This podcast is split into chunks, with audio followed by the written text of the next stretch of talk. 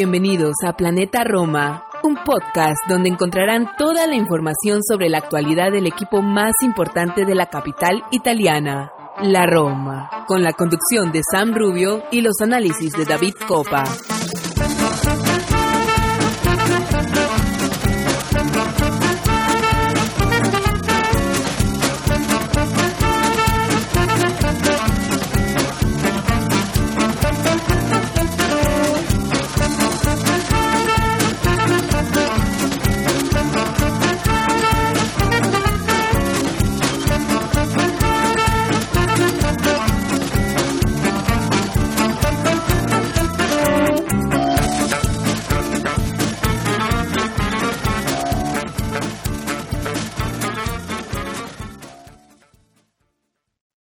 Todos, tifosi y alrosi, y bienvenidos a un episodio más de Planeta Roma Podcast. Sam Rubio les da la bienvenida al episodio número 150 para ser exactos, número redondo. Vamos a debatir toda la temporada que recién terminó, que terminó eh, de una forma redonda, ¿no? Con un título tan esperado por todo el romanismo. Estamos con mi compañero de siempre, David Copa, y esta vez tenemos, hemos hecho un pequeño cambio en la alineación. No está con nosotros nuestro querido Martín, anda muy ocupado últimamente, pero está, tiene un buen reemplazante, un buen reemplazo. hoy. este Mateo Di Mango, eh, directamente desde Roma. Mateo usualmente hace nuestros directos para nuestro canal de Twitch, así que un placer tener a Mateo para este episodio, hablar del mejor jugador, el fichaje de la temporada, peor jugador, los altos y bajos, le vamos a dar nota a Muriño, nota al equipo, uh, y luego, como lo decía, nos metemos en el mundo calchomercato, la primera parte de calchomercato de este largo verano que se avecina. Así que nada, vamos a una pausa y sin más introducción regresamos con David y con Mateo.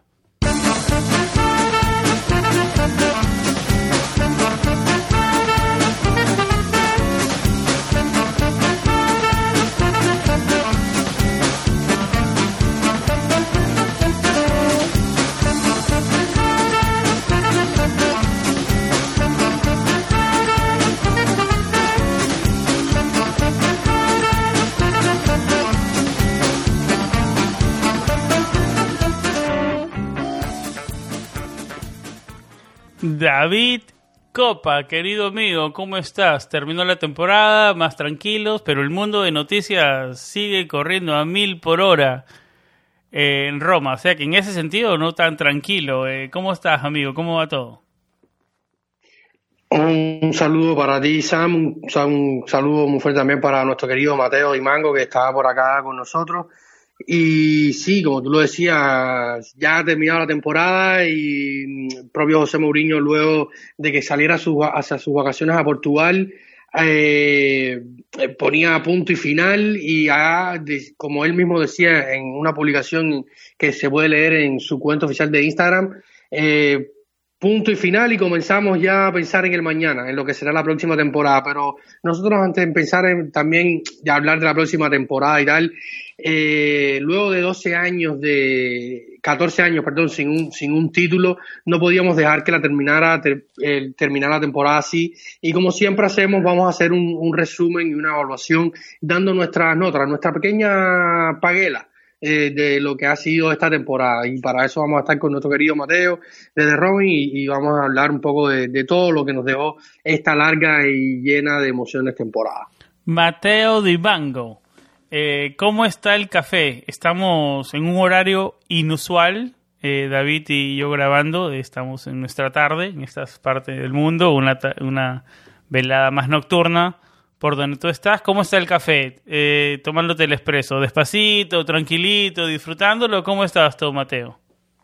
Sí, ya el café lo he tomado, ahora estoy esperando mi pizza que va a llegar a, una media hora más o menos, así que tengo que comer, pero todo bien y realmente muy feliz por cómo se ha acabado esta temporada y quería agradecer también a toda la redacción de Planeta Roma que este año me dio esta oportunidad y fue de verdad un placer estar con vosotros y también a todos los aficionados a nuestro podcast y de nuestra página en las redes sociales porque últimamente se publicaron los números de este último mes y fueron la verdad números increíbles que no íbamos ni a pensar antes de vosotros, pero con el apoyo de vosotros todo va a ser posible. Y nada, un grande a vosotros y a nuestros aficionados. No, sí, no, notable, lo agradecíamos en el, en el episodio anterior. Eh, muchísimas gracias a todos los que nos siguen, a los que nos escuchan. Las interacciones, los números han crecido y siguen creciendo por todos lados. Los números de nuestra página web y eh, David, que es el editor principal de tener números más exactos, han crecido eh, sustancialmente este, estos últimos meses, especialmente en el mes de mayo. O sea, estamos contentos por eso. Y nada, em, gracias a todos nuestros Patreon, a los que nos siguen en patreon.com slash planeta Roma. Hay dos tipos de mecenas, de un dólar y de tres dólares. Con el de tres dólares eh, tienen acceso a contenido extra y con el de un dólar nos ayudan a, a, este, a este proyecto. ¿no? Eh, David, eh, ¿por dónde comenzamos a analizar la temporada que terminó? Em, terminamos sexto una eliminación en cuartos de Copa Italia y el título de Conference League. Antes de, mm, de meternos en tu mejor jugador, porque por ahí vamos a comenzar, eh, ¿qué análisis das en general de, la temporada que terminó? Porque claro, terminó de la forma más redonda posible con el título, ¿no? Pero terminamos sextos en Serie A, eh, solamente una mejor posición que la temporada anterior y eliminados en cuartos en Copa Italia. Em, el piso es tuyo. O, sea, todas las evaluaciones de cada cual individualmente y, de todos los, fanáticos y especialistas siempre se basa eh, en las expectativas realidades que, que, uno tenga sobre el proyecto o la idea de lo que pueda pasar. Eh, es innegable que la llegada de José Mourinho en mayo del 2021 desató eh, la, locura, eh, la, la, fantasía y los sueños de todos los seguidores de la Roma, eh, incluidos los nuestros, eh, y se crearon, yo creo que un poco también de falsas expectativas y, y, se pensó que, se, que podían pasar cosas que realmente no eran realizables eh, por, muchos motivos, más allá de, la figura eh, de, de José Mourinho y, sus capacidades o no, aunque algunos incluso pensaron que iba a ser eh, peor. Yo en lo particular, en, siempre en Twitter, antes de que inicie la Serie A, yo hago unos pequeños pronósticos y, y para mí los pronósticos se cumplieron. que fue terminar al menos en Serie A en Europa League. Yo creo que, que a pesar de, de, que se pudo terminar mejor, sí hay que estar claro de que hay proyectos que están más adelantados en cuanto a tiempo, en cuanto a trabajo, en cuanto a calidad de jugadores, en cuanto a plantilla más competitiva y terminar quinto, sexto para mí yo creo que era el objetivo realizable y que pudo haber sido un poco más difícil porque a veces, eh, hay que recordar que la Atalanta eh, tuvo un año complicado entre lesiones, también problemas de arbitraje, salidas de jugadores que no fueron reemplazados con los adecuados y yo creo que que al final eso también se confabula un poco para que la Roma termine en Europa League porque hubiera sido complicado. y ahora, la, la próxima, hablando un poco ya en clave próxima temporada, eh, la Atalanta sin competir en Europa va a ser un rival complicado, más allá de, de todos los que ya hay. Se va a reforzar un poco más la Fiorentina, probablemente con la entrada en, competición europea. O sea, va a ser un año tan competitivo a nivel global dentro de la Serie A como este. O sea, que yo creo que para mí las expectativas en cuanto a, términos deportivos se logran y, y, a pesar de que no hubiéramos ganado el título de Conference League, yo creo que la temporada iba a ser buena por otros temas que vamos a ir explicando adelante en el programa. Mateo, ¿cómo viste la temporada que terminó en líneas generales? Pues, a ver, hay que decir que cuando se ha fichado Mourinho, eh, se le pedía dos cosas. Ganar, que esa ciudad necesitaba ganar, desde 14 años tenía esta presión y lo logró. Y sobre todo una, una personalidad, un carisma, una cara internacional. Y yo creo que Mourinho, más que todo, más que cualquier entrenador al mundo, eso lo hizo, lo, lo hizo y lo sabe hacer mejor que todo, ¿no? Eh, nosotros somos romanistas y siendo romanista nunca vivimos por el resultado. Claro, este año ha llegado, ha llegado un título y es, es precioso. Pero yo lo que quiero ver en la Roma siempre son los jugadores que, que salen con la camiseta sudada, que, que corren, que se sacrifican, que pelean, que luchan adentro de la cancha. Y con José Mourinho yo este cambio de mentalidad, una mentalidad ganadora que logro este título Nadie esperaba la victoria de la liga, claramente. Tenía una plantilla y un equipo eh, honestamente muy inferior respecto a los cuatro, a los cuatro que llegaron en la Champions. Así que, como dijo David, eh, fue una, una temporada en línea con la expectativa, pero yo creo que todo en línea me, me ha mejorado mucho, particularmente la mentalidad de este equipo, ¿no? Después hay que decir también Ah, no, no, no, solamente quería agregar esto. Muy de acuerdo contigo. Si algo yo me voy a acordar de esta temporada, obviamente va a ser el título, ¿no? Pero en sí, el crecimiento y el cambio de mentalidad, porque si lo vemos en, puesto de liga, solamente un, como lo decía, un puesto mejor que la temporada anterior. O sea, en Serie A el crecimiento no fue mucho. Claro que tuvimos partidos que pudimos, que pudimos haber ganado con el Venecia, y vamos a hablar de eso más adelante, ¿no? Pero en líneas generales el crecimiento de mentalidad, el, el, el, el, comienzo del cambio de mentalidad, que es lo que te da para, para darte, sentirte positivo a futuro, ¿no? Claro, y estoy totalmente de acuerdo. Y también te digo que analizando la Serie A hay que decir algunas cositas también, algunos factores que influyeron mucho sobre la Liga de Roma porque, por ejemplo, como ya dijo David por el Atalanta, el arbitraje, a nosotros eso es algo que nos afectó muchísimo. Nos has quedado muchos, muchos puntos. Eh, influyó y no te, no te influye te punto eso que te pierde, que es muy evidente a los ojos de todo el mundo, pero si no te quitan puntos, tú pierdes, claramente está algo en la cabeza de los jugadores que no es igual como que si tú ganas todo ese partido también contra un equipo importante, te va a dar otro tipo de mentalidad se va a empujar, ¿no? A nivel psicológico y todo eso. Y también hay que decir que la temporada de Roma empieza con muchos, muchos problemas, porque nadie se esperaba que Spinazzola se iba a lesionar, y entonces tú eh, tienes que comprar un, carrillero lateral izquierdo, y fueron invertidos 13, 13 millones y medio para Viña, algo así, y después tu mejor jugador, que, se, que era Diego en ese momento, que era tu capitán, te, da su palabra, va a quedar, después llega la oferta del Inter y tú tienes que reemplazar pero ¿no? Y esos 45 millones que fueron invertidos por Abraham, que yo agradezco a Dios que en Tammy Abraham, pero podían por que se iban en los mediocampistas, en otro Viñero, en otro defensa central, o en otro delantero de, de la banda, no sé, y te lo podía pues voy a ahorrar para invertirlo en eso y de la, de la temporada que iba a venir ya iba a invertir en el, en el delantero. Así que la Roma tuvo que hacer ese calcio mercado de reacción. No fue planificado. Mourinho no pudo planificar yo quiero eso y eso y eso con el budget que fue muy alto porque la Roma gastó como alrededor de 100 millones.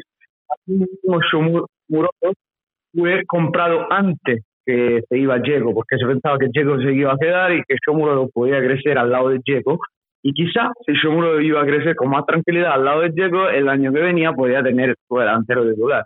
Después, yo repito que agradezco todos los días que fue que la Roma ha fichado también a Abraham. Pero hay que decir que tuvieron muchos problemas y hay que pensarlo cuando se va a analizar la, temporada final.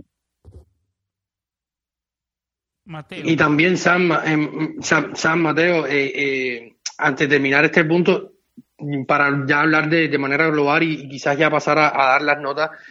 otro, otro de los puntos que también influye en la temporada de la Roma, sin duda, es que al final es el equipo italiano que termina con más partidos en las piernas, empieza jugando antes en la, en la Conference League en agosto, eh, porque recordemos que las otras competiciones europeas ya para Italia, por ser uno de los, de los de las grandes ligas y ubicadas bien en el ranking UEFA, eh, no hay previa de Champions, no hay previa Europa League, o sea que la única competición que hoy tiene, eh, también por las disposiciones que ha hecho la UEFA, los cambios que ha hecho en las competiciones europeas, eh, la Roma comienza antes la temporada y es la última que lo termina de los clubes italianos, o sea, ya el último club que, que, que estuvo compitiendo con, con la Roma hasta las últimas, hasta las últimas fechas fue el Atalanta y ya el resto de los rivales, como, como era la, la propia Lazio, eh, la Juve, que en algún momento estuvo en la misma zona de, de, la Roma, son los equipos de Champions quedaron antes eliminados. El propio Milan, que termina siendo campeón, ya desde noviembre estaba fuera de competición europea, porque ni siquiera eh, avanzó a, la Europa. El Inter se van, se van octavos, eh, la Juventus también sale, sale pronto de la Champions. Sea que, que esto también eh, hace que la Roma vaya perdiendo puntos en el camino porque José Mourinho en algún punto tenía que, que, que, rotar, elegir el cansancio. Hubo muchas veces que la Roma nunca no viajaba los jueves, sino los viernes para no viajar de madrugada y que el equipo estuviera menos cansado. Llegaban de viaje y permanecían en Trioria durante la madrugada para que los jugadores no fueran a la casa y poder realizar un entrenamiento al, al, al día siguiente en la mañana. Sea, que esto también restó fuerza a un grupo que se vio reducido al máximo, también por la confianza de José en algunos. Bueno, ahora sí, vamos a una pausa y regresamos a dar nuestras notas de la temporada.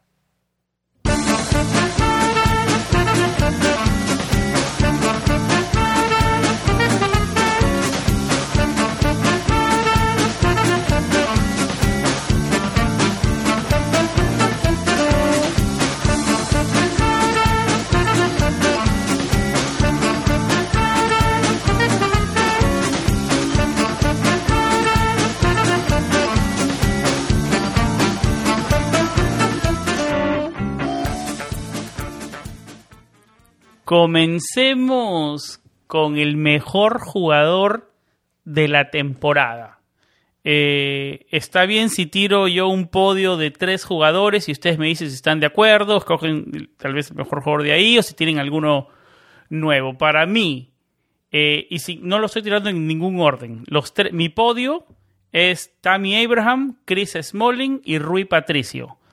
Y si se lo tengo que dar a uno, se lo doy a Tammy Abraham porque no me, lo, no me esperaba todo lo que hizo. Tal vez la temporada no la terminó muy bien, eh, pero, pero fue lo suficientemente bueno y constante eh, para, para tener una temporada impresionante y, en, en, su primer año en una, en una liga complicada como es la Serie A, especialmente con, con la fama que tienen los jugadores ingleses de que no les va muy bien en Serie A. Chris Smalling eh, puede ser un caso importante para ser jugador de la temporada. Y perdóname que yo comencé porque era como pregunta y terminé, terminé yo diciendo mi opinión. Chris Smalling, yo, para mí también pudo estar, pero tuvo un parte de la temporada donde no estuvo. Si hubiera estado también ahí, yo creo que hubiera sido el jugador de la temporada. Fue muy importante. No me acuerdo tener eh, errores importantes de Smalling, tal vez, tal vez uno o dos en toda la temporada y no sé si, no sé si David me pueda corregir o Mateo, no me acuerdo tarjetas amarillas, no tiene tarjetas en toda la temporada Chris Smalling,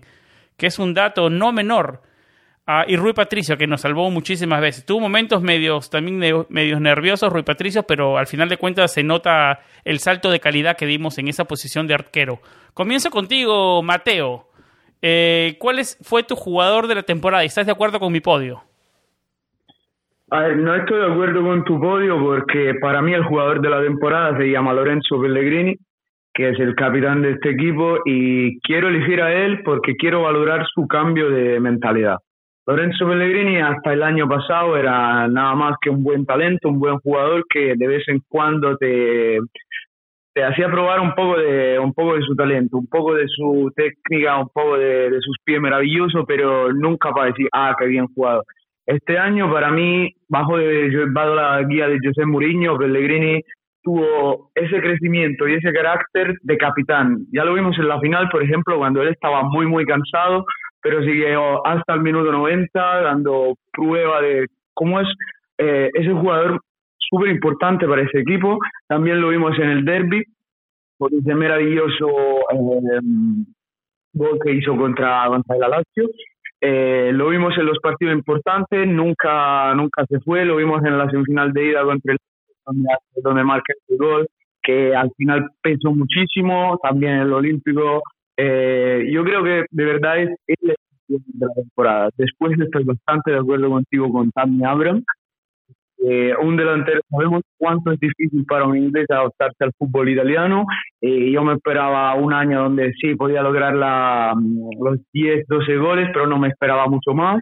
Y al final terminó con 27, eh, se ve que es un jugador de mucho talento y también él sobre el, el factor psicológico siempre lo vemos que da el 100%, el 100% eh, lo vemos que va a presionar, eh, es muy agresivo y, y, me encantó su temporada, la verdad. Y también para Chris Smalling estoy muy de acuerdo, nos salvó muchísimas veces, eh, más en la final, donde para mí eh, fue el jugador más importante de esta final porque te ha salvado muchísimas veces y ha dado seguridad también, por ejemplo, a Mancini Banes, que beneficiaron mucho de esta seguridad y de, este, eh, de esta prestación que hizo el inglés. Y te quito a Rui Patricio, que tiene razón, eh, tuvimos un cambio muy grande, un cambio, una mejoría eh, gigante respecto a Paul López. Eh, en la final también fue, fue súper importante, diciendo dos paradas monumental. Pero hay que decir también que hace algunos errores que te costaron un poquito, por ejemplo, en Sassuolo, eh, Reggio Emilia contra el Sassuolo, eh, en el partido contra el Milan en casa para mí tiene culpa en el gol de, de Ibrahimovic, eh, en el derby de ida donde sale mal eh, con Milinkovic, claramente él también tuvo que acostumbrarse, es un jugador muy importante, muy carismático, importante para el vestuario, pero lo voy a quitar de este podio para valorar a la, al año de Lorenzo Pellegrini. Es muy válido tu punto. Yo tengo un, lugar especial para Pellegrini desp después, en, en, otro, en, otro, en otra pregunta. Eh, David, eh, ¿cuál es tu jugador de la temporada? Yo estoy un poco en línea con Mateo y un poco en línea contigo. Y voy a ser voy a ser juez y partes y también y también voy a ser como en como en las olimpiadas como en las últimas olimpiadas dar un primer lugar compartido. Eh, como pasó en el salto de altura con Tamber y, y, y Musaf Echevercin, perdón, el catarí en el, en el salto de altura voy a dar un primer lugar compartido va a ser un primer lugar compartido entre Tami Abram y Lorenzo Pellegrini Primero que todo, eh, porque la temporada de Tami fue inesperada para todos. Yo tenía mucha confianza en lo que podía hacer el chico. Había hecho muy buenas temporadas, sobre todo ese último año con, con Frankie Lampard en un Chelsea que vivía momentos complicados. Siempre dio la cara y para ser su primer año en el equipo, en el primer equipo y, y grande con, con, en Premier League, eh, logró. Eh, ser consecuente con su nivel y con lo que había mostrado en las segundas divisiones del, del fútbol del fútbol inglés. Eh, sabíamos que podía dar, que te podría ofrecer un rendimiento, pero como siempre, eh, estar fuera de la Premier, como muchas veces lo dijo José Mourinho, e incluso él mismo lo dijo, siempre es un, un punto a, a, seguir. Pero también estaba la, la, varios jugadores que han venido a la Premier, estaba el propio Chris Smalling, eh, y esto también eh, le iba a ayudar a que su, a su adaptación a, la, a Roma ayudara a ser, a ser más, más, más fácil. Yo creo que esto le ayudó, le ayudó bastante. Pero sin duda es un año importante para, para, para Tami. Los goles se vio, la, las actuaciones se vio. Eh, también creo que se dependió en demasía de él y en parte porque lo quería jugar todo, en otra parte porque quizás José Mourinho a veces no le dio la oportunidad a un jugador como, como, como Chomu, que como decía Mateo hace un rato, era un jugador que iba a tener otro rol porque iba a jugar con, con Edín Checo, iba a crecer junto a Edín, incluso iba probablemente a tener más minutos porque Edín ya tenía una edad y no iba a poder hacer los cincuenta y tantos partidos que hizo eh, también una temporada. O sea, la, la, la temporada de Chomu cambia re, radicalmente en consecuencia de la salida de Dean y la llegada de Tami. Eh, y el tema de Lorenzo Pellegrini, porque yo creo que Lorenzo Pellegrini, además de ser el capitán y, la mejoría que muestra una temporada a otra con un hombre como José Mourinho, eh, es el jugador que, que, que, une todo ese mix que es la Roma, ¿no? Eh, desde el liderazgo, desde la concentración y desde el fútbol. Y cuando faltó Lorenzo Pellegrini en ese momento, que estuvo lesionado eh, a principios de, de, de, año. Recordemos los partidos contra Inter, los partidos contra Milan, la partido contra, contra la Juventus. Se anotó mucho su ausencia y cuando Lorenzo no estaba, eh, eh, se, se, sentía en el fútbol y los resultados. Como cuando Tami no anotaba, no abre un partido, costaba muchísimo eh, para que la Roma pudiera sacar adelante los resultados. Yo creo que. Y en esa misma línea, cuando no estaba Smalling también en la defensa. Sí, luego, claro, hay los puestos 2 y 3 para mí. El segundo lugar es para Chris Smalling, que sin duda es el líder de la defensa. Como tú dices, no cogió, eh, no, vio tan, no vio tarjetas amarillas y, no ve tarjetas amarillas cuando también porque Roger y, Mancini se la llevan todas porque son los jugadores que, que comienzan la, primera presión desde la defensa y son los que salen más lejos a, a buscar a, los atacantes y él eh, controla, se queda más en el medio, pero también ser último hombre y, hacer pocas faltas es complicado, ¿no? Eh, yo creo que también esto es un gran mérito de, de Chris, que es un jugador muy experimentado, muy concentrado, de que pocas veces comete errores eh, eh, y esto sin dudas se nota también en este, en este aspecto. Y el, y el tercer y el tercer puesto se lo voy a dar a, a Brian Cristante.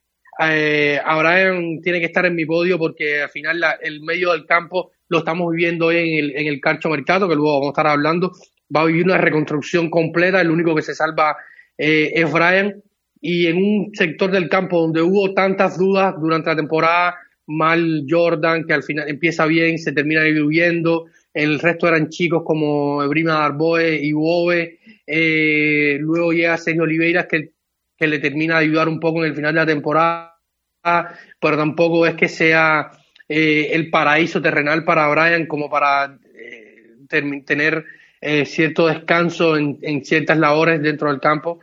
Eh, en fin, que, trabajó muchísimo y fue uno de los que más minutos tuvo. Y sin duda eh, había que reconocer la labor de Cristante en un sector donde prácticamente fue él y, pocos más. Estamos entonces en la línea eh, Smalling, Pellegrini, Tami como el mejor jugador de la temporada eh, digamos que está bien que sea nuestra columna vertebral, ¿no? Lo que hablamos en el episodio anterior. Eh, vamos a movernos ahora al fichaje de la temporada. ¿Cuál fue la mejor contratación de la temporada? Creo que estamos alineados todos, que fue Tammy Abraham. Mateo.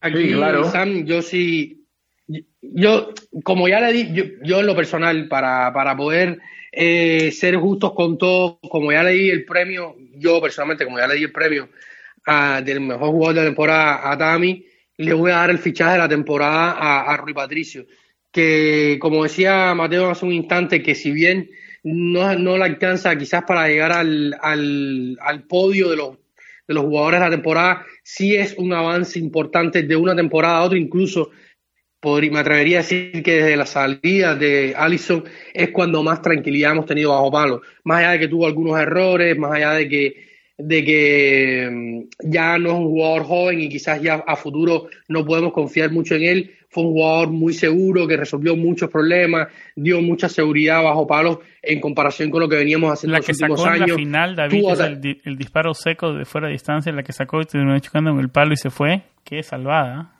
Yo me quedo con eso. Yo me quedo con esa imagen de, esa temporada.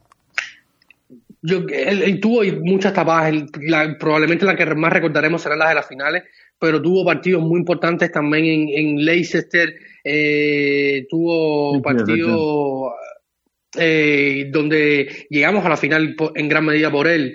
Eh, en el partido contra el Vitesse, sobre todo allá en, en los Países Bajos, el recuerdo final del partido también hizo buenas atajadas también en un córner, la eh, en, en, Atalanta, contra, en, contra Atalanta en Roma, igual tuvo partidos que tuvo atajadas que, mantuvieron el equilibrio y que, y que hubo partidos que él desde la portería hace que la Roma no pierda equilibrio y siga dentro del partido. Creo que a lo largo de la temporada fue fue importante Rui Patricio y si tengo que, como ya como decía, le di el premio a Tami, se lo voy a, dar a Rui porque al final merece una mención.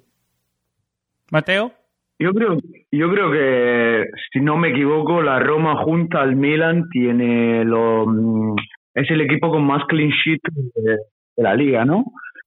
Estoy seguro de eso, si no, está a punto creo que sea la segunda. Y claramente la ayuda mucho para obtener lograr ese dato, pero también el portero. a analizar, Milan y Roma son los dos equipos que tuvieron los dos mejores porteros de, del campeonato de Serie A. Eso no puede ser una casualidad. Es verdad que también Mourinho es alguien que, que cuida mucho las, um, los, sus, su portero, y hace un tipo de juego que está más um, proyectado para no encajar gol que para hacerlo. No, no quiero decir así, pero partido así. Lo vimos, por ejemplo, en la final, que después que tú marcas ya era importante que no te, marcaran a ellos más que tú marcar a otro. Y así fue, y te dio razón. Eh, pero no es un. los datos nunca son una casualidad, los números siempre hay que leerlos. Y yo creo que Roy Patricio fue, fue muy importante para eso. Eh, de verdad nos salvó muchas veces, hay que mencionarlo. Y si a Tami le damos el mejor jugador, a, a Patricio se merece el mejor fichaje porque de verdad fue una, una parte fundamental para este equipo. Muy válido. Y, y, en esa línea, Mateo, voy contigo. ¿El fichaje decepcionante de la temporada, cuál fue en tu opinión? A ver, eh, no le voy a decir Maitland Niles porque me esperaba algo mejor, claro, pero no me esperaba mucho más. Pero el riesgo, yo digo el riesgo también fue bajo, ¿no? Entonces eso también tiene que ser un factor. Claro, claro, no, no invertiste tanto dinero, le pagaste su sueldo y ya. El fichaje más decepcionante de la temporada es Matías Viña.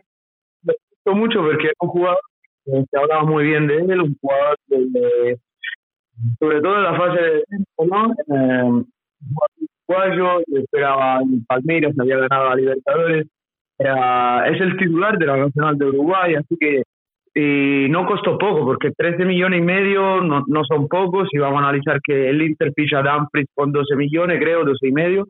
Eh, me esperaba algo más eh, y nunca logró el acostumbrarse a los ritmos de la Serie lo vimos muy, muy en dificultad en partido con, con los delanteros de banda cuando son muy rápidos, por ejemplo, me acuerdo el partido ese legendario Sassuolo con el gol de Sharawi en el último segundo, eh, pero él lo sufre muchísimo a Berardi en este partido. y te digo también, el, el famoso derby de ida, ese que se pierde 3 a 2, eh, muchas veces vimos cuánto Felipe Anderson se iba siempre, siempre les escapaba a él, y vimos, por ejemplo, la diferencia con un jugador que después vamos a hablar seguro porque merece una mención, que es Zaleski.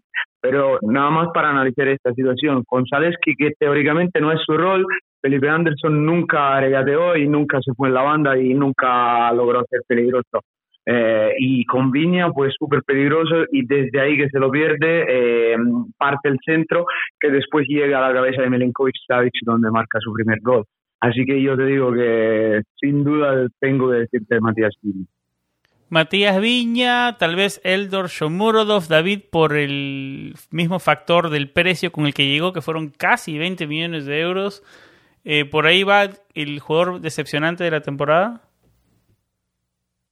Sin duda es Matías Viña. Eh, sobre todo por, por, las expectativas, como decía Mateo, un jugador que ganó básicamente todo, prácticamente todo con el Palmeira. También hay que decir que yo creo que un poco. No sé si es titular con Uruguay, es parte de la rotación. O sea, él, llegó siendo la Roma titular con Uruguay, súper titular con Uruguay. Ya luego pierde la, pierde, pierde la posición eh, por las lesiones a finales del año 2021. Entonces, yo creo que, que, al final él llega a Roma siendo titular de la selección uruguaya. Ya luego otros jugadores como, como el propio Matías Oliveiras, que acaba de fichar por el Napoli, eh, le sacan el puesto, pero llegó siendo a Roma titular de la, de la selección uruguaya. Y también, como decía, creo que, que el cambio de esquema le, le, penaliza un, poco su primer año en Europa, pero sin duda teníamos unas expectativas más altas de, de, Matías, que tampoco creo que algunos lo querían matar, eh, tuvo partidos, tuvo, tuvo altos y bajos, o sea, tuvo un par, Sí, pero tuvo más bajos que altos, David, fue de más a menos. Sí, sí, sí, pero tampoco, o sea, eh, algunos dicen, bueno, vamos a desecharlo, vamos a venderlo, eh, pum, se acabó. No, tampoco, yo creo que da para un segundo un año. más, donde tiene que un año, un año más, un año más se le puede dar, porque al final eh, pueden pasar muchas cosas durante la temporada, hay que esperar que... Él y Eldor, yo creo que, un año más se le puede sano. Exacto. eh, vamos, vamos avanzando en nuestra lista, porque es una lista larga, tenemos que hablar calcio mercato y, y tenemos eh, que seguir avanzando. A ver, vamos. Eh, el jugador que más mejoró de un año a otro. A esta, esta sí se la doy 100% a Pellegrini, porque como lo decía Mateo hace un rato, esperábamos que Pellegrini dé el salto de calidad y este fue el año que podemos decir Lorenzo Pellegrini me representa como el capitano de la Roma. Este fue el año donde dio el salto de calidad. Lo veníamos hablando en el podcast. Este es el año de Pellegrini. Por dos temporadas tiene que dar el salto de calidad. Tiene que dar el salto de calidad. Bueno, este año fue donde se estableció como un referente, columna vertebral de este equipo. Para mí no hay ni un otro nombre en el podio. El jugador que más mejoró de un año a otro fue Lorenzo Pellegrini. Mateo. Sí, sí, sí, yo lo dije al principio, pero para el mismo discurso que leí el, el hombre de la temporada. David. sin duda el, el, cambio, pero hay que hablar de que Lorenzo Pellegrini ya venía en un proceso de lo que le mejor, lo que mejor le podía pasar era que llegara José Mourinho y le, y le terminara de, de, exprimir y de, y de ayudar a, dar el, salto de calidad. Y, eh, hay que recordar que este proceso de crecimiento hacia el capitano que es hoy el Lorenzo Pellegrini comienza con la salida de, incluso con, con la ruptura entre Edin Checo y, y, y, Paulo Fonseca cuando él tiene que asumir aquel el brazalete porque fue degradado de Checo por los problemas con Fonseca, eh, aquel partido 4-3 con la Spezia eh, en el Olímpico se terminó ganando de la manera más épica posible. Ahí comienza el crecimiento de, de, de Lorenzo Pellegrini, que termina de despegar y de consolidarse con José Mourinho, por la mentalidad, por las ganas, por la concentración, por el líder que es hoy un, jugador que, que, está en línea con, lo, con, con, todo lo que es el, el romanismo y, y, sí, es, y es un gran profesional. Al margen de esto, eh, creo que hay un jugador que hay que mencionar, que, que algunos no estarán de acuerdo, otros no, pero el inicio de temporada de Roger Ibáñez y el cambio que hizo de un año a otro fue espectacular. Luego viene la lesión y hay un bajón, pero la mejoría de Roger Ibáñez de un año a otro yo creo que, que es notable. No para ser el mejor, porque Lorenzo cambia aún más y, se, y es más estable en su rendimiento, eh, pero la próxima temporada si Roger logra mantener este ritmo y si José logra seguir sacando lo mejor de él, eh, puede ser un año muy importante para Roger. Yo siempre que he, pensado de Roger como un gran jugador. Lo único que tiene momentos pequeños, lapsos de desconcentración. Pero nunca dudé de su crecimiento. Nunca, siempre vi el potencial. Es muy, muy, muy, buen tiempista Tal vez con la pelota le cuesta un poco más, pero siempre trata de salir jugando. Eh, siempre vi el potencial en él. Lo único que tiene que trabajar en es, son en esos momentos de, descon, de, desconcentración. Pero es un muy buen shout ese de Roger Ibáñez. David, eh, el jugador revelación de la temporada. Eh, voy yo primero. Para mí, aquí sí va Nicolás Zaleski. Porque, yo, y dejo que ustedes dos se extiendan. Eh, para mí, Zaleski iba a ser un jugador más de la primavera que se pierde entre los cientos de jugadores de primavera que terminan o rondando en Serie A o en Serie B, pero nunca terminan ni siquiera oliendo el primer equipo. Y el mérito que tiene Zaleski, no solo de entrar a la parte de la rotación, para que cuando entró fue para solucionar y porque se, le, se le necesitaba, se mantuvo y fue vital y terminó siendo importante porque eh, el gol frente al Bodo Glim participó. Eh, la verdad que el, el, para mí fue el jugador revelación de la temporada. Voy contigo, David. Sí, yo creo que, acá podemos hacer eh, un pequeño, no, no, no, no creo que alcance para el podio, pero sí a hablar algunas cuestiones y, ya dicho esto sea de paso, eh, primero que todo, eh, incluso como tú decías, vamos a empezar por Zaleski, que en algún momento llegó a ser tan importante que lo hemos debatido en nuestro, en nuestro grupo de Patreon varias veces, dicho sea de paso, un saludo para Irving, para Cristian, para, para todos, eh, para todos nuestros eh, Patreons Eh, recuerden que, que, siempre son una parte vital de, de, Planeta Roma y como lo decía Mateo, en los últimos tiempos, el, después de la final no lo, no lo había podido decir eh, lo dije en el podcast pasado, pero después seguimos recibiendo eh, muchos mensajes de, felicitaciones y gracias por, eh, agradeciendo por el por este trabajo que hacemos y, somos somos lo que somos hoy gracias a, todos nuestros seguidores, incluidos nuestros nuestros Patreon, Jorge, Gabriel, eh, Cristian, los dos Cristian, porque tenemos dos, Iván, Mariano, son muchísimos, ¿no? Ahora eh, en medio de esta grabación me pongo nervioso y se me empiezan a olvidar los nombres, ya luego... Elvis Arón, eh, Felipe, Mariano, Consuel, Luis Ezequiel, Derek, Roberto, Iván, Gabriel, Daniele, Diego, Román, Cristian, Ricardo, Martín, Irving. Recuerden que pueden ser nuestros Patreon eh, entrando en Planeta Roma, en patreon.com slash Planeta Roma, y allí podrán eh, suscribirse y formar parte de este grupo de mecenas que nos apoyan. Eh, y bueno, para terminar con la idea, eh, yo creo que Zaleski, como tú lo decías, vamos a, de todas maneras, para seguir, si me voy, me voy recordando de cosas, estoy como, como las personas mayores que me voy acordando de cosas, vamos a hacer un, programa especial hablando de la primavera, del final de la, de la temporada. Recordemos que se perdió el escudeto eh, el título ante el Inter en un partido muy emocionante fue la despedida de Alberto De Rossi. Ha habido algunos cambios dentro de la primavera. Bruno Conti renovó. Alberto va a tener un, papel dentro de la dirigencia. Vamos a estar grabando un, episodio especial hablando de la primavera. Eh, tenemos aquí por ahí algunas sorpresas. Ya renovó en un rol diferente. Quizás podamos tener alguna en un rol diferente. yo creo que fue muy inteligente de parte de la directiva y, de Virginia de mantener a a un hombre con una experiencia tan grande como la de Alberto dentro de la institución y poder aprovecharla.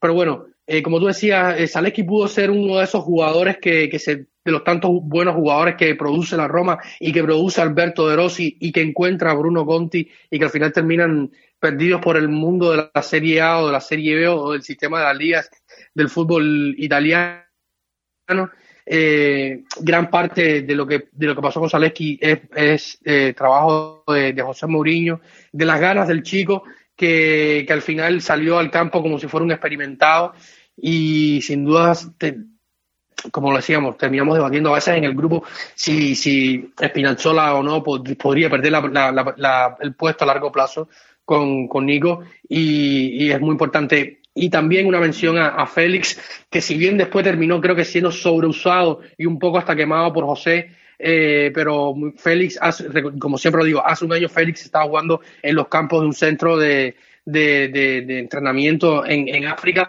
y en, cuatro meses pasó del equipo del equipo juvenil al equipo primavera, del equipo primavera a ser titular con la Roma, eh, incluso a ser titular con su selección Gana, que quemó demasiadas etapas y fue un boom muy grande. De hecho, en la última convocatoria con la selección ganesa anotó su primer gol y dio su primera asistencia. O sea, yo creo que, que, eh, sin duda la revelación de la temporada, que algo que nadie esperábamos es Nicolás Zaleski, pero también una mención al joven Félix Afena. Mateo, voy contigo, tu jugador revelación. Sí, yo estoy totalmente de acuerdo y digo Zaleski. Yo creo que tuvo mucha suerte en encontrar el curso de su carrera a José Mourinho. Eh, ese, el año pasado fue el momento más difícil de la vida de este niño, porque había perdido el padre.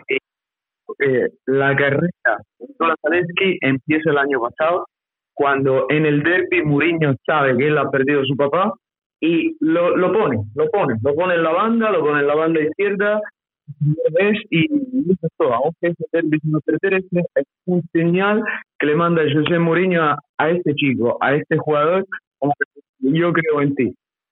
Eh, y sabemos cuánto Mourinho es en ser un psicólogo, sabemos también lo que ha pasado, que se había rodeado de gente mala, eh, fue un toma, pasó, niño, eh, fue súper inteligente a no dar importancia de eso, eh, se gestionó todo muy bien y al final Nicolás Zaleski ha pagado esa confianza que le dio José Mourinho, ¿no?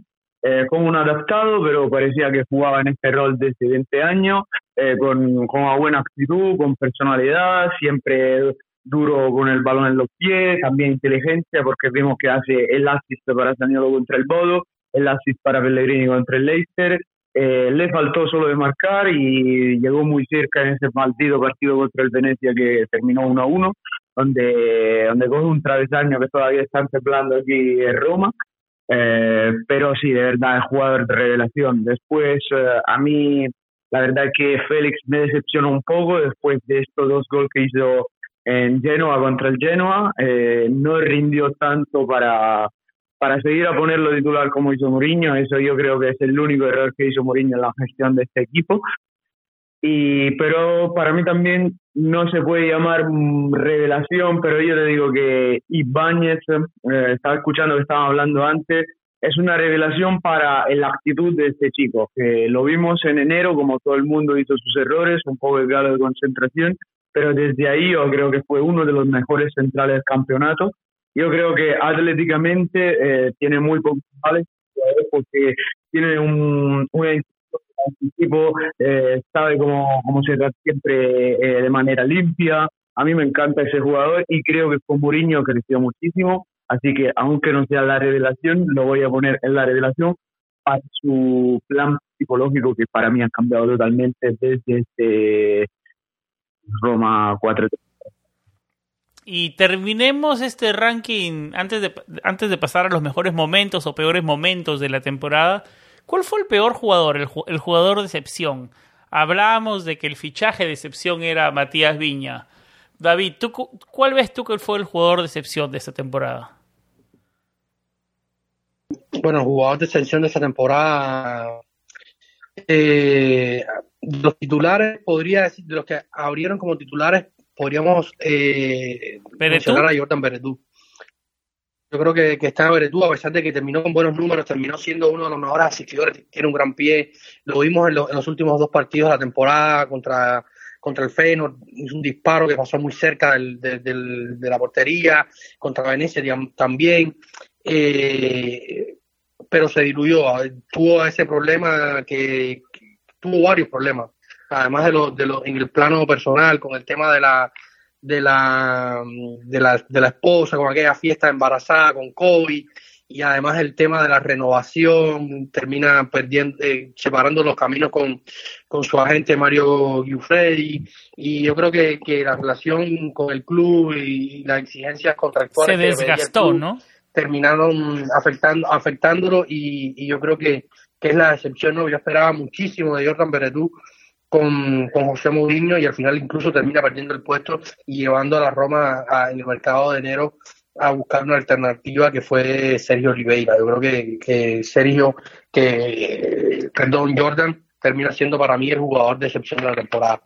Viña, Jordan Beretut. Eh, Jordan Beretut comenzó la temporada bien, como tú lo decías, buen partido frente a la Fiorentina. Yo me acuerdo que tuvo un penal fallado frente a la Juventus, donde perdimos 1 a 0. Creo que fue la jornada número 8 por allá en octubre del 2021. Yo creo que desde ese partido Jordan se fue para abajo en, nivel y, bueno, como tú lo dices, terminó la temporada haciendo un caso ah, como diciendo aquí estoy, pero no fue lo suficiente como para salvar la temporada, ¿no? Para yo estoy de acuerdo, la, la decepción va por ahí, entre él y Viña.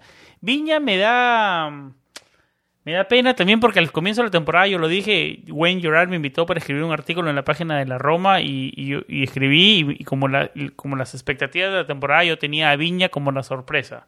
Y que termine en el podio de las decepciones eh, eh, no, no, no, no, no, no, va, no, pero, pero como tú lo digo, a, ver, como lo decíamos, me parece que me parece que Viña puede ser parte de la rotación de este equipo en, la siguiente temporada. ¿Tu jugador de excepción, Mateo? A ver, mi jugador de excepción yo creo que va a ser también Jordan Beretú. Pero al final, como dijo David, terminó con buenos números, y, pero por sus calidades y como lo conocimos aquí, Jordan Beretú de Roma, yo estoy muy decepcionado, porque al final 10 asistencia para un jugador normal son números súper buenos. Y, pero... Pasó de ser nuestro pulmón a un jugador más. No sé si tienes esa sensación. Sí, sí, sí, fue esa sensación. Em, bueno, pasemos ahora a hablar a momentos de la temporada. Eh, hablemos del mejor partido. ¿Cuál fue el mejor partido de la temporada? Saquemos las sensaciones de la final y eso, ¿no? El mejor partido de la temporada. David. Voy a escoger dos y voy a dejar la final fuera porque yo creo que las finales se juegan, se ganan y no se, se juegan, más allá de que hay que hacer cierta... No, las finales de un eh, momento, no fue el mejor partido. Fue un mejor momento, digamos, pero el mejor Yo creo que- partido de la temporada. Yo creo que la, la final es un partido que, puede- que la hemos analizado aparte y tal, pero bueno, voy, voy a dejar la final fuera y voy a hablar de dos partidos importantes que yo creo que, que, que cambiaron, influyeron mucho en la temporada. Uno, eh, la primera victoria eh, importante de la temporada, podríamos decirlo así, que es el- la goleada en Bérgamo, porque significó mucho. Históricamente llevábamos mucho tiempo sin ganarle al Atalanta, habíamos sufrido, llevamos años sin ganarle eh, al Atalanta o, perdiendo más de lo que se han de hecho. Se llegó a ganar un solo partido. El inicio, de, el inicio de la gestión de Eusebio y Francesco se ganó aquel partido con el gol de Golaros debajo de la barrera.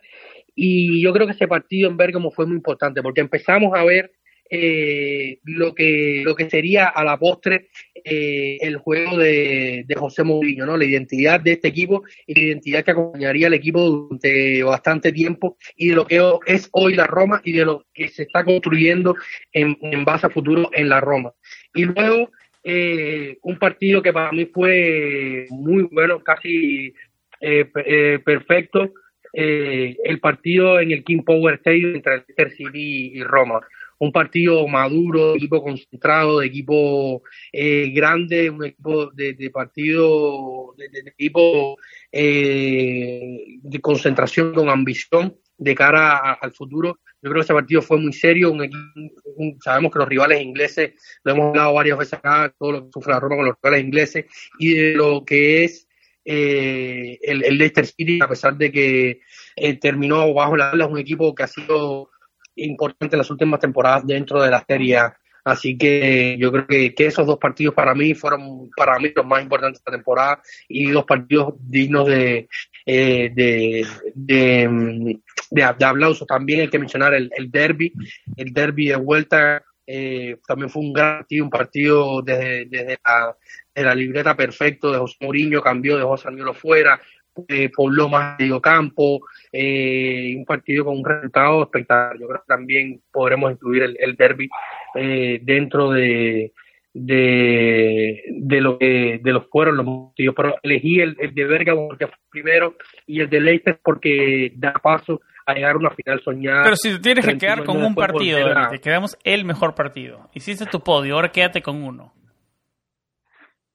Eh, me quedo con uno, me quedo con el con el primero, que fue para mí el más importante, el que abre el camino, eh, a pesar de que hubo ese intermedio en, el- en el en principio de año que no fue lo mejor, pero me quedo con ese primer partido eh, de Bergamo porque llegábamos con, con muchas 4 a 1. eh, incertidumbre. Fue el primer partido que rompió esa mala racha, esa mala fama de no poderle ganar a un rival importante, ¿no? Exactamente.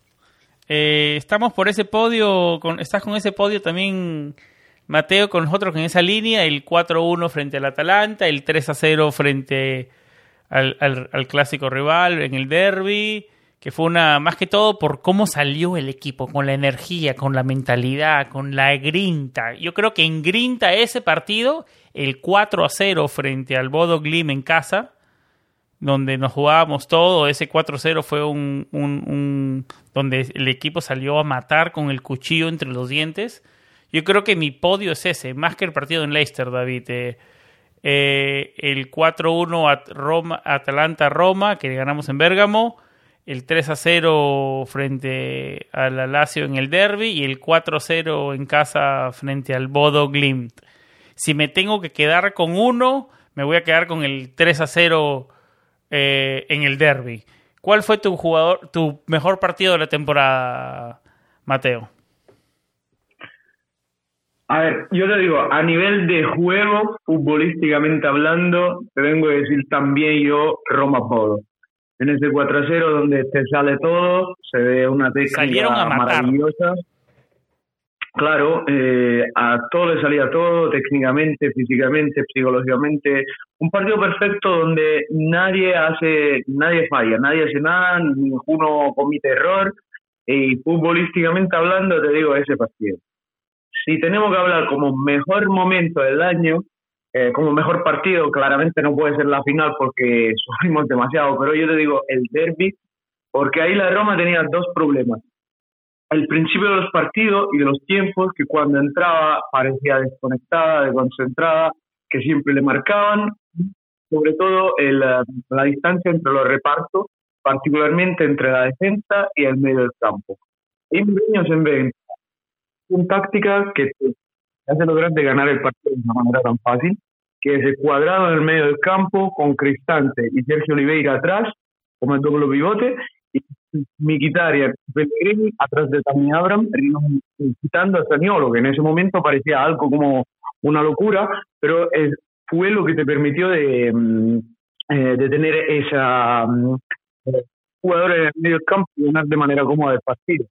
Eh, después, la de, cada, de los 11 jugadores, ahí a mí me sorprendió la actitud de cada, de cada jugador, a empezar de Zaleski, que era un niño, a empezar de Roger Ibáñez, que siempre, como ya comentamos un montón de veces, siempre uno tenía el miedo de Ibáñez, a Mancini, que fue muy maduro, eh, la, la usual partido de Smalling, eh, eh, que es una barbaridad, y, y, también Sergio Oliveira, que, como dijo David, puede, puede colocarse entre las decepciones de los fichajes, pero en ese partido yo vi a Sergio Oliveira dar todo, todo lo que tenía, futbolísticamente, técnicamente y sobre todo a nivel de carácter, una actitud de, de verdad ejemplar. Yo lo vi luchar, combatir, levantar la voz contra los jugadores, los rivales. En ese partido, eh, porque ganamos cada todo punto de vista, porque si en el derby de ida te puedo decir, el arbitraje, vimos una, una gran reacción de la Roma, la Roma que marca dos goles, ellos que se tienen que defender para, para defender ese resultado. Ahí ellos nunca tuvieron la oportunidad ni de abrirlo el partido y, por eso matarlo a nivel mental, a nivel futbolístico, en la cancha, fuera en la cancha, eh, en el Olímpico se sentía solo la voz de los tifosos romanistas. De verdad, en todos puntos, ganar de manera tan lejana, tan evidente, es, ahí sí que yo he disfrutado mucho. Y viendo el otro lado de la moneda, eh, el peor partido de la temporada, rápidamente se me vienen a la mente tres. Eh, la derrota frente al Inter en el Olímpico por 3 a 0, donde nos pasó por encima, no hubo partido, fue un, huracán el Inter, donde no competimos. Eh, la estrepitosa derrota en el Polo Norte frente al Bodo Glin por 6 a 1, que marcó muchísimas cosas y muchísimos cambios. Y, y hablando de que un partido que marcó cambios, eh, la derrota por 4 a 3 frente a la Juventus. Ese partido que terminó marcando algo importante, ¿no? Que, fue el comienzo de, de algo bueno pero que ese partido eh, en sí fue uno de los peores de la temporada. Si me tengo que quedar con uno, complicado, porque los tres, los tres fueron, fueron eh, momentos claves. Lo que creó, lo que marcó la derrota frente a la Juventus fue algo muy positivo. Me voy a quedar con con la derrota frente a la Juventus, porque no te pueden meter tres goles en siete minutos y perder un partido de esa forma.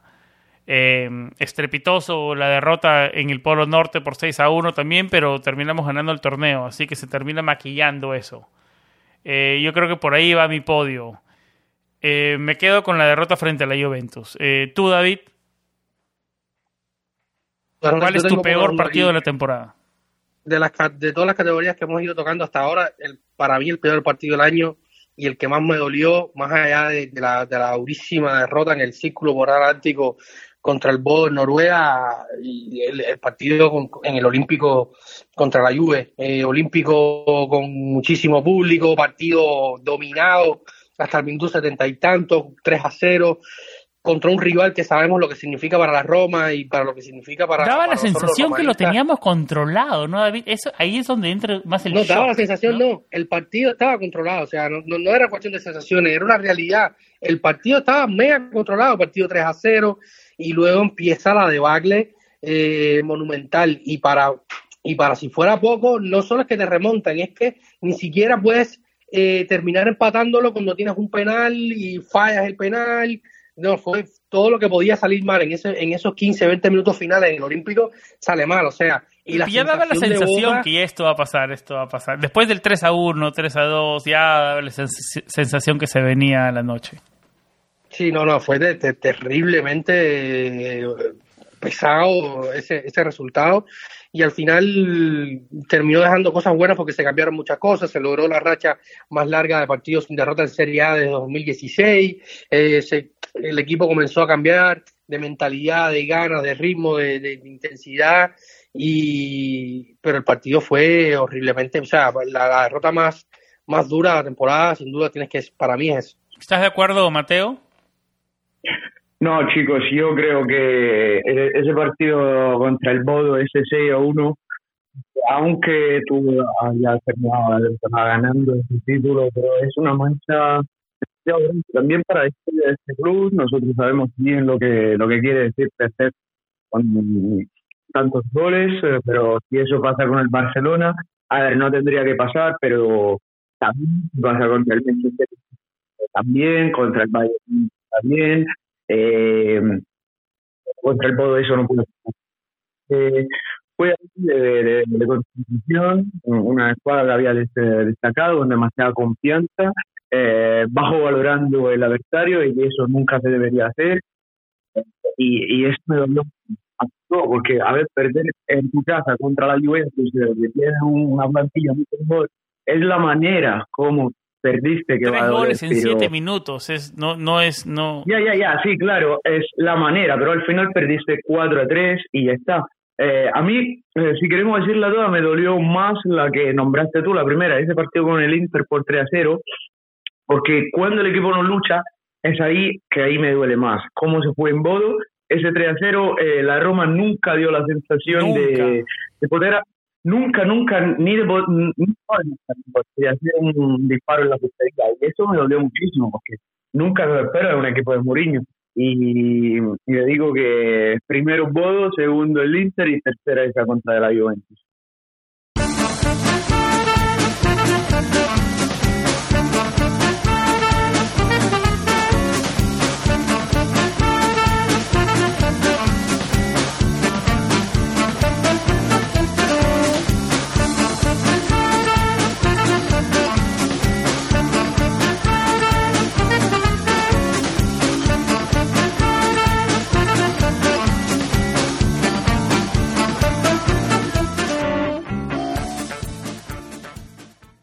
Muchísimas gracias Mateo Dimango por, por acompañarnos en este episodio por más de una hora. Yo sé que los horarios en Europa son diferentes a donde estamos David y yo en este lado del mundo, así que te agradecemos por estar en esta primera hora de episodio con nosotros.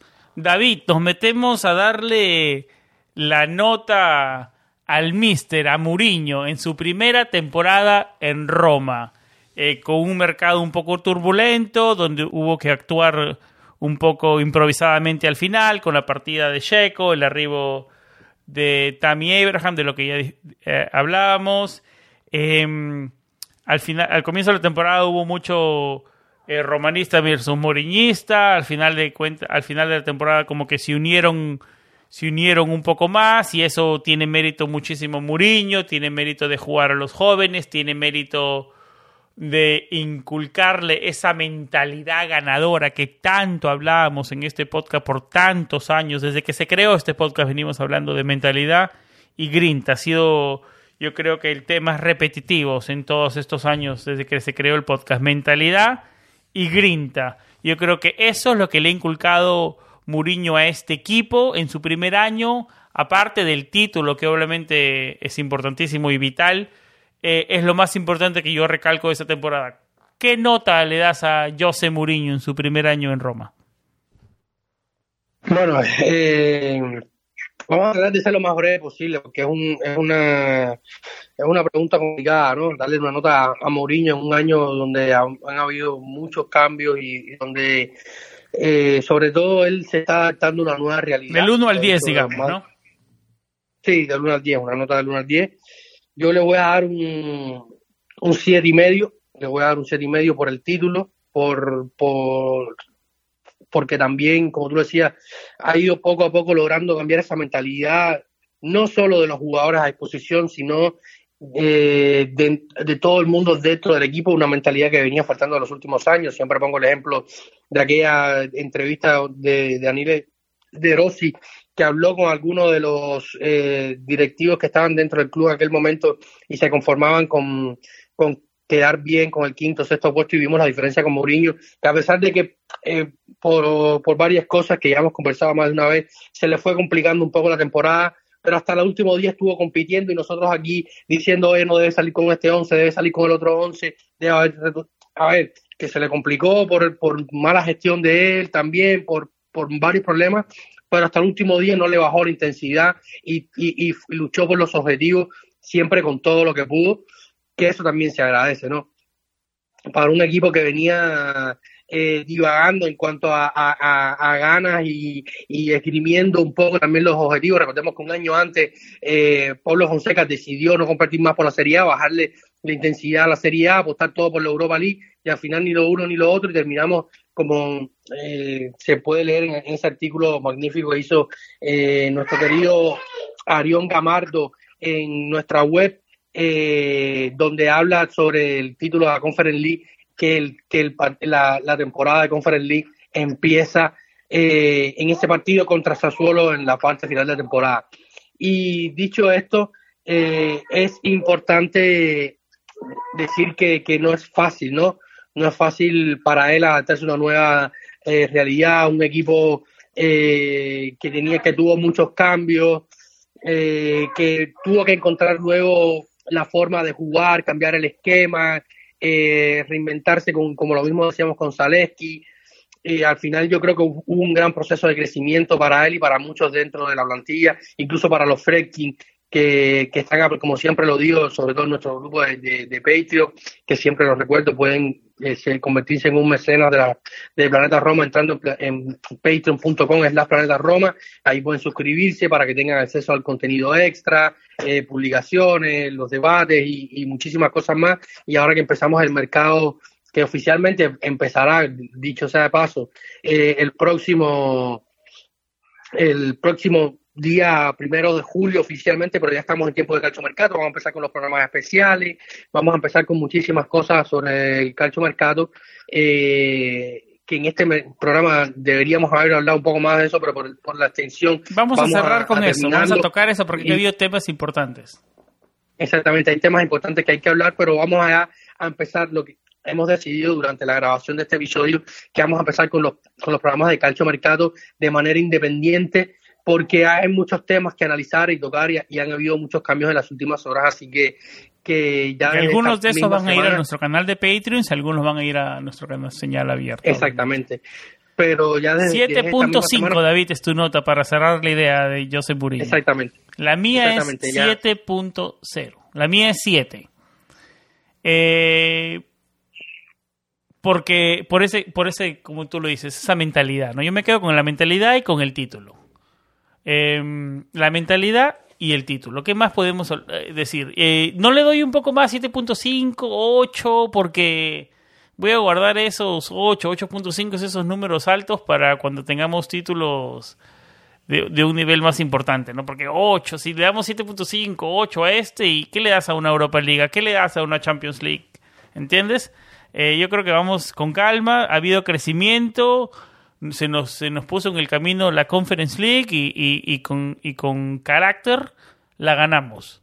Así que 7.0 sólido y, y, con mucho positivismo a futuro para cerrar eh, la idea, David. Vamos a la última pausa del programa y, y vamos a tocar el tema calchomercato.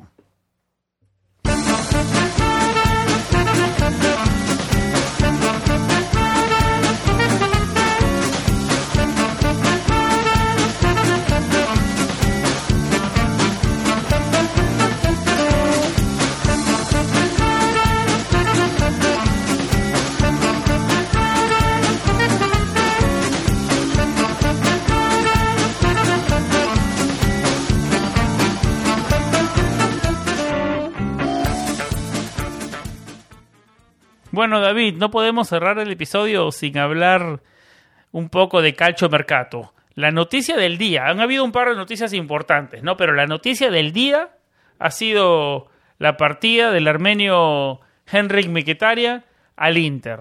La Roma le ofrecía un contrato de 3.5 millones y me corrige si estoy con los números equivocados, pero él aceptó eh, un contrato más alto en el Inter de 4.5 millones. Em, todos sabemos lo que significó el armenio para la Roma, un jugador importante, se notaba su ausencia, un jugador de calidad, un jugador eh, eh, de jerarquía, pierde muchísimo la Roma sin el armenio viendo futuro. la Roma, como lo decía, un contrato de 3.5 millones para que sea titular en la Roma. Él aceptó un contrato más alto en el Inter para no ser titular, para ser opción de Simone Inzaghi. Eh, él siempre lo decía en sus entrevistas. Eh, ¿Cuál es su objetivo en Roma? ¿Qué quieres en Roma? Bueno, quiero entregarle un título a este equipo, ¿no? Bueno, le entregó su título y si, y si hay algún momento, si hay alguna buena forma de irse, yo creo que es esta, ¿no? A un contrato más alto, ¿qué se le puede decir al jugador? Agradecerle, me quitaren por todo lo que dio y ahora cómo reemplazarlo, David. Eh, ¿Cuáles son tus pensamientos de Mkhitaryan y qué hace la Roma a futuro para reemplazar al armenio, que era una pieza importante para este equipo? No, eh, yo primero que todo hay que agradecer a Mkhitaryan, ya he visto algunos comentarios a veces un poco negativos. Enrique, eh, desde que llegó a Roma la mano de, del fallecido Mino Radiola, que la gente lo criticó mucho porque conocimos a Mino qué tipo de agente era y, y qué, y qué, y qué esperaba Rayola como, como, como evento dentro del fútbol, porque ya Mino era un evento dentro del fútbol con Haaland y todos esos eh, superjugadores que, que ha asesorado siempre, pero eh, Rayola con, con la roja siempre se portó de la manera correcta y de hecho trabajó de la manera correcta y, y incluso llegamos a, con Rick Miquitarian que llegó eh, a la Roma con un préstamo del Arsenal, logró disolver el contrato con el Arsenal sin tener que pagarle bonificación a ninguna de las partes. Eh, Henrik se Roma, fue uno de los mejores jugadores a nivel ofensivo en las últimas tres temporadas, uno de los jugadores que más generaba fútbol dentro de la Roma, uno de los más diferenciales, un gran profesional, una gran persona, eh, la distancia lo vimos, ¿no? Hacía falta estar muy cerca de, allí para ver eh, qué tipo de persona es eh, Enrique, siempre apoyando todas las causas justas dentro de aquí, eh, involucrado en la sociedad benéfica del club y, otras millón de cosas, que lo hacía el gran futbolista es, y yo creo que solo el agradecimiento. Le llega en este momento una opción, que yo creo que lo que más duele que se vaya al, al, al Inter, eh, porque ya el año pasado nos quitaron a, a, a Lin y nos pusieron a, correr a última hora y como decía Mateo antes... Podemos hacer un programa completo, David, de los jugadores que el Inter nos ha quitado en los últimos 20 años, así que no, no es nuevo. No es nuevo, no es nuevo, exactamente es nuevo, pero está, eh, pasando lo de, lo de Lin y a un año exacto vuelve a pasar lo, lo de Henrik, yo creo que sin duda eh, hace un poco de, mal sabor de boca. Pero a Enrique, a Enrique de las gracias, casi 120 partidos en tres temporadas en todas las competiciones. Esta temporada José Murillo lo cambió de rol y terminó jugando el pivote del medio campo muchas veces al lado de, de, Cristal y siendo muy importante en las contras y, y, le llegó un, contrato mejor. O sea, Roma entre bonos y tal llegaría hasta los 4.1 millones de, de euros eh, con una opción de renovación automática si el equipo se clasificaba a Europa para la próxima temporada, pero él decidió aceptar los dos años que le ofrece el contrato del Inter a 4.5 millones con bonificaciones eh, y además eh, el, el, la oportunidad de competir en Champions League, que es lo que lo que buscaba Henry, que también lo, mencionó muchas veces en, en sus entrevistas, que la importancia lo que quería competir en, Champions League y asegurarse que a su último gran contrato dentro del fútbol de primer nivel europeo. Eh, a Henry tendremos que empezar a hacer, eh, ya como lo comentábamos durante la profesión del episodio, eh, vamos a comenzar ya con, con los programas de, y también lo, lo decía hace un rato, con los programas dedicados directamente al calcio mercado para hablar de todo lo que está pasando. Muchísimo que hablar temprano ya, David. No solo Miquitarian, Saniolo, que aparentemente va a estar ahora en el mercado. Esas son las novedades. Es un tema Saniolo del que nos vamos a enfocar en los siguientes episodios que se vienen solo en los próximos días. Y sí, como tú decías, vamos a estar hablando de Saniolo, que en los últimos días se ha comentado de que, según Sky Sport, que es una fuente muy fiable, podría estar saliendo de Roma o ser sacrificada para costear el mercado.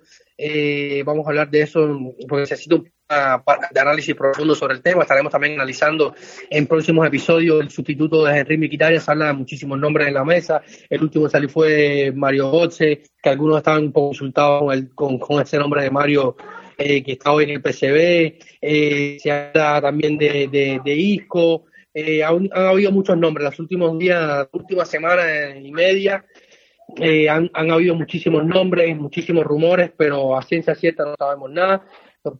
Tiago Pinto estuvo hasta última hora con el equipo Primavera, estuvo en Reggio Emilia con Bruno Conti en el Mbappé para ver la final ante ante entre el Inter y la Roma en la final del Scudetto Primavera y luego, según el tiempo, habría volado a tres, cuatro días a, Lisboa para estar eh, de vacaciones, para luego empezar a trabajar directamente y de primera mano en Trigoria con el mercado. Así que todo esto vamos a estar hablando en nuestro próximo episodio, eh, Calcio Mercato del verano 2022, episodio 1, y empezamos con todo este, todo este revuelo que está comenzando el mercado de la Roma, porque recordemos que ganando la final en Tirana, al otro día en la mañana la Roma celebrando en las calles de, de, la capital, eh, se comenzó a hablar del tema de la salida de Henry Mkhitaryan y de, ahí hacia acá ha sido una carrera contra el tiempo y el mercado eh, de, de fichaje. Así que vamos a estar hablando de, esto muchísimo más en los próximos días. Muchísima tela por coser acá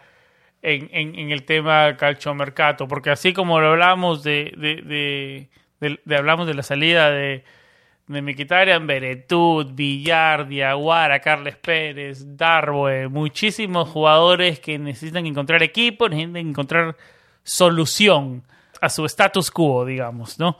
Eh, David, tocamos el tema rápidamente de calchomercato. Vamos a hablar de eso muchísimo más a futuro, pero ahora mismo con este episodio, con el episodio 150, oficialmente cerramos la temporada 2021-2022, David ha sido una temporada larga donde hemos hecho muchísimos capítulos, tendremos que hacer recuento de los capítulos, no queríamos terminar la temporada sin hacer este balance de temporada que nos habíamos demorado un poco en, lograr sacarlo, pero aquí está y esperemos que, sea de su agrado. Como siempre, muchas gracias a nuestros peitos, a todos los que nos, nos escuchan.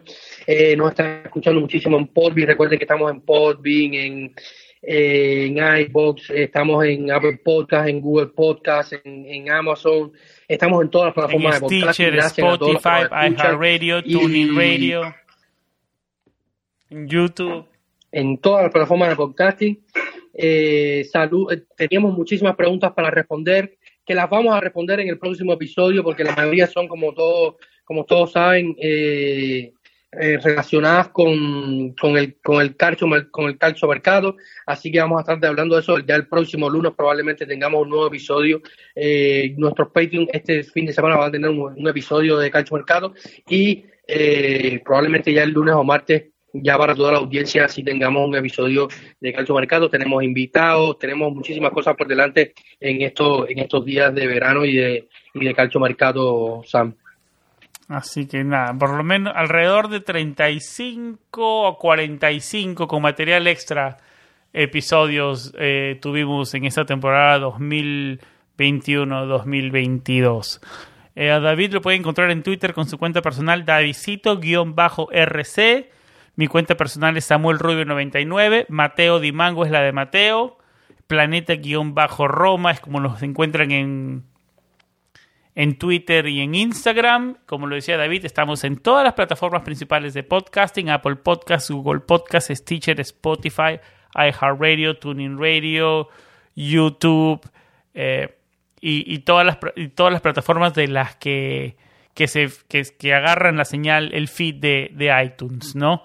Así que no solamente en las que digo, en muchísimas más. Pero nuestra base y nuestro centro de operaciones es nuestra página web planetaroma.net, planetaroma.com. Así es donde nos encuentran. Eh, por aquí vamos cerrando oficialmente el episodio 150, la temporada 2021-2022, que se cerró de la manera más dulce posible, con un título, y no, solo, no solamente un título, un título europeo, que nos abre las puertas para soñar a los romanistas en lo que se viene Muriño año 2. Así que nada, por aquí vamos cerrando el episodio. Estamos hablando solo en unos días en el tema calchomercato, como lo prometimos. Y como siempre, lo más importante, Forza Roma. Chao. Chao.